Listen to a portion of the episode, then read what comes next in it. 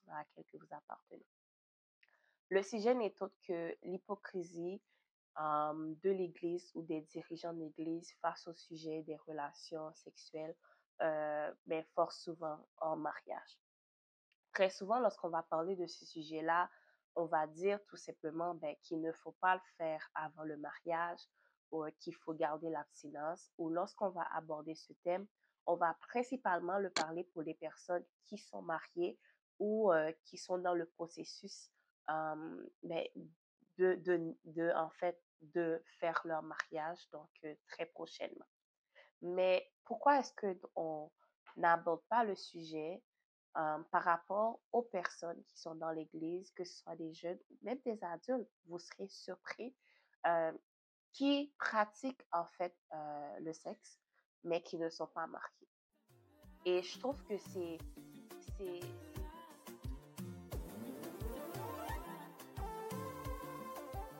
Allô tout le monde, j'espère que vous allez bien. Bienvenue dans cet nouvel épisode de Makou Jenny Podcast.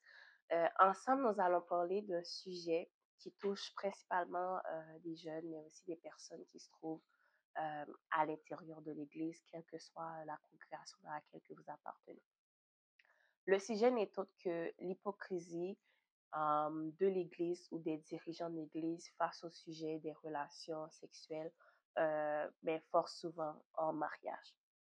Très souvent, lorsqu'on va parler de ce sujet-là, on va dire tout simplement ben, qu'il ne faut pas le faire avant le mariage ou euh, qu'il faut garder l'abstinence. Ou lorsqu'on va aborder ce thème, on va principalement le parler pour les personnes qui sont mariées ou euh, qui sont dans le processus ben, de, de, de, en fait, de faire leur mariage, donc euh, très prochainement. Mais pourquoi est-ce qu'on n'aborde pas le sujet par rapport aux personnes qui sont dans l'Église, que ce soit des jeunes ou même des adultes, vous serez surpris, qui pratiquent en fait le sexe, mais qui ne sont pas mariés. Et je trouve que c'est c'est vraiment c'est vraiment hypocrite, je vais dire comme ça, de la part des personnes qui sont responsables d'attendre que ce n'est lorsque un malheur arrive, donc très souvent le malheur ça va être lorsque soit une femme va être enceinte ou un homme va euh, une autre personne. Puis là, on va voir le fruit, je, vais parler comme ça, donc le fruit de leur travail. Donc à ce moment-là, on va être en mode, on va les pointer du doigt pour dire qu'ils n'ont pas respecté euh, ces principes-là, euh, qu'ils ont péché, etc. Mais pourquoi est-ce qu'il n'y a pas de, de, de consultation avant? Parce que c'est sûr qu'il y a beaucoup de personnes au sein de l'Église qui sont en train de, de, jongler avec cette situation-là, qui est euh, un, péché avec lequel ils luttent constamment au jour le jour. ils font semblant que ça va, mais tout au fond, ils, ils sont conscients en fait qu'il y a quelque chose qui ne va pas bien. Mais pourquoi est-ce qu'on ne s'assoit pas et on n'essaie pas de trouver des solutions? Où on n'essaie pas de trouver des moyens pour faire en sorte que cette ces personnes-là puissent se libérer de ces péchés-là. Oui, je sais, vous allez me dire que pour se libérer de péché, ça doit venir de Dieu, etc. Oui, mais on va pas se mentir, ces personnes, ils vont prier pour que Dieu puisse les libérer. Mais en tant que chrétiens, en tant que frères et sœurs des personnes qui sont dans la paix d'église, est-ce que nous aussi, nous n'avons pas notre part à faire dans ce cheminement-là pour aider ces personnes-là à aller mieux. Je vais prendre un exemple. Euh, il y a des jeunes à l'église euh, qui sont dans toutes leurs activités sexuelles. Um, puis, euh, très souvent, on va juste entendre à l'église parler de ben, faut pas le faire avant le mariage. Mais jamais on ne leur dit pas, mais si tu es déjà dedans, comment est-ce que tu peux faire pour t'en sortir? Et je pense que lorsqu'on veut aider ou aller de l'avant ou avoir un impact dans la vie d'autrui, il faut y aller concrètement. Je pense qu'il faut arrêter nos blabla, faut arrêter euh, nos, nos discours, faut aller droit au but avec ces personnes et je pense que c'est là qu'on va vraiment avoir un réel impact dans leur vie. Exemple, je vais donner des, des, des pistes de solutions.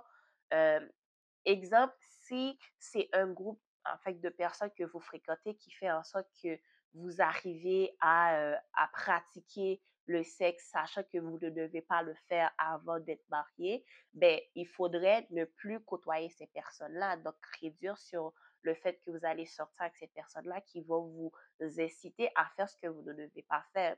Si, exemple, vous êtes dans une relation avec quelqu'un euh, qui soit croyant ou non croyant et que cette personne, en fait, euh, euh, insiste à faire cet acte-là, mais il va falloir qu'à un moment donné, que vous soyez ferme dans votre décision et dire, mais moi, je ne veux pas le faire, mais voilà comment est-ce que je vais arriver pour ne pas tomber dans cette tentation-là. très souvent, on va nous dire que fille à garçon, en créole, fille à garçon, c'est alibet, donc, il pas à jouer ensemble. Donc, c'est juste pour vous dire que lorsque vous savez que vous avez un penchant pour quelque chose, ben, la première, la première réaction que vous devez avoir, c'est de reconnaître que vous êtes faible. Reconnaître que vous n'avez pas cette capacité-là de résister. Une fois que vous êtes au courant ou que vous admettez que vous ne pouvez pas résister de par vous-même, mais allez chercher de l'aide. Et c'est là que viennent les personnes qui sont dans notre entourage ou tout simplement les dirigeants d'église ou les personnes que nous allons côtoyer à l'église.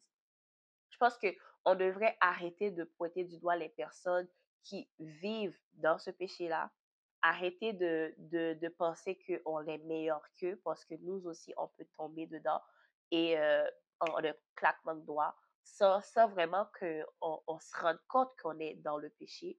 Et je pense que la même façon qu'on est ouvert pour parler de faire des conférences ou des réunions pour les personnes qui sont alcooliques ou faire des réunions pour les personnes qui, qui sont violentes, pour les violences domestiques, etc. Mais il faudrait qu'aussi à l'Église, qu'on soit ouvert de parler de cela, que ce soit avec nos dirigeants. Donc, n'attendez pas en fait que, que c'est lorsque quelqu'un tombe enceinte en n'étant pas marié, qu'à ce moment-là que vous allez lui donner une censure, une sanction, faire la radiation, etc. Mais bien avant, parce que vous savez que ça existe au sein de nos églises. Mais pourquoi ne pas faire des conférences? Pourquoi ne pas travailler avec ces jeunes-là pour les aider à s'en sortir? Parce que l'église de demain, ce sont les jeunes, ce sont les enfants. Donc, si vous voulez que ces enfants-là, ces jeunes-là restent à l'intérieur de l'église et qu'à à un moment donné, en fait, ils puissent vraiment avoir une vie étroite, une relation étroite avec Dieu, euh, sans qu'il y ait vraiment un péché qui, qui, qui, les empêche en fait d'avancer, qui les font penser qu'ils ne sont pas, euh, qui, ne sont pas assez bons pour, pour s'approcher de Dieu, mais commencer à travailler avec eux dès maintenant.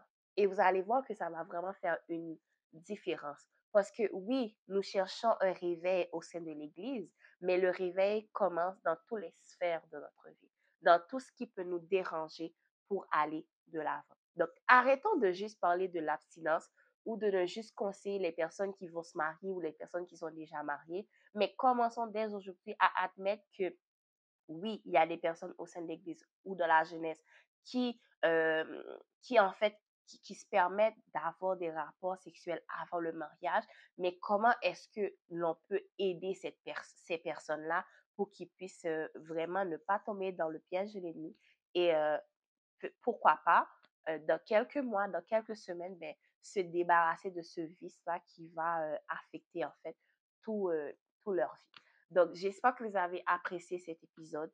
N'hésitez pas à donner vos commentaires, à partager cette vidéo à vos amis, les dirigeants d'église aussi pour qu'ils puissent prendre conscience de cette situation-là. Et je pense que si on veut vraiment qu'il y ait un changement, donc le changement doit commencer par nous-mêmes. Donc, je vous donne rendez-vous à mercredi prochain pour un nouvel épisode de Marco Jenny Podcast. Au revoir.